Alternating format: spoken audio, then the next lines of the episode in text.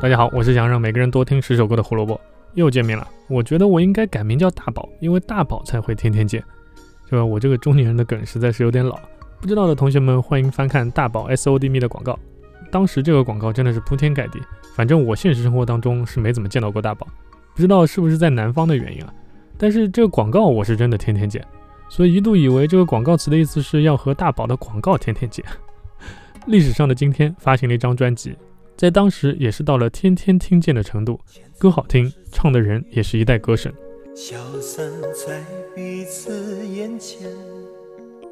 一九九三年三月五日，张学友发行第十七张录音室专辑，也是他的第五张国语专辑《吻别》，全亚洲销量超过四百万张，一战封神。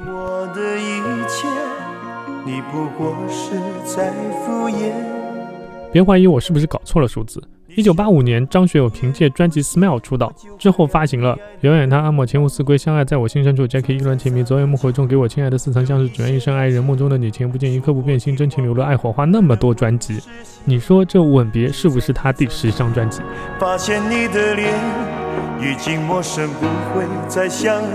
没听清的话，欢迎倒回去重新再听一遍。你以为我是录了多少遍才录的？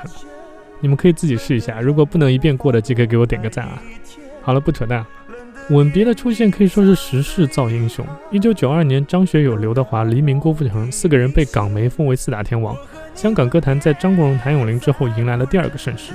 而那个时候的台湾是另一块没有被香港歌手好好开发的市场。台湾地区的歌手们自成一派，和当时已经非常商业化的香港相比，还是显得更清新简单了一些。所以唱片公司正好趁着这波东风，对这个大市场进行一番收割。有人说：“你凭什么这么判断？”我很负责任的告诉你，我真的没什么证据，只能是根据当时的情况做了一些判断。比如张学友上一张国语专辑发行的时间是一九八九年，当时他刚离开自己的低谷，重新崛起，为什么不直接抢滩台湾市场呢？因为在香港的根基还没有稳，也没有足够的话题进行舆论造势。要知道，《吻别》在台湾地区做宣传的时候，张学友甚至是被作为新人来对待的。如果没有香港这里足够的根基，冲过去失败的概率还是很大的。其实我们从专辑的歌曲配置来看，也足以看出唱片公司在《吻别》这张专辑里面下了多大的赌注。可以说，这是一张新人张学友为台湾地区准备的国语精选集。专辑收录十首歌，我们把它分成两个板块来看啊，新歌和老歌。这个模式是不是很熟悉啊？以前有一种专辑叫新歌加精选，还记得吗？我们先来说老歌，在这里我不得不说一句，《吻别》这张专辑真的不是张学友一个人在战斗。这是一支有组织、有纪律的联合部队。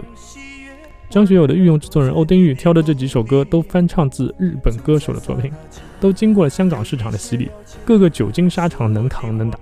今天的推荐曲是改编自前田耕辉的《Naginai Kimi no Love Song》的《一路上有你》。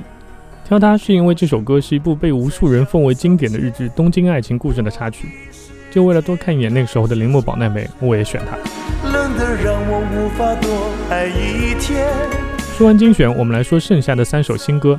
这三首歌清一色都是台湾作曲家的作品。《吻别》是二零一九年去世的殷文琪的作品，《情网》是伍思凯写的，《相信他，关心他》则出自黄庆元之手。所以你看，新歌创作接地气，老歌都是技战力。宝丽金竭尽所能，把所有可能会造成不大卖的因素全部扼杀在了摇篮里。也因为他们对于张学友的歌声表现力。有足够的信心。吻别在台湾最终可记录的销量被认定为是一百三十六万张，是台湾地区历史上有记录的销量第二高的华语专辑。当然，除了台湾地区，这张专辑但凡在有华人的地方都能创下各种历史记录。胡说音乐历史，音乐让每天多点小滋味。我本来想今天偷懒的，怎么还是说了那么多呢？明天我们要说一位非常伟大的吉他手。甚至可以说是现存于世上最好的吉他手了，别猜了，明天一起来看我说 Eric Clapton 就是了。哦，对了，三连啊，拜拜拜拜。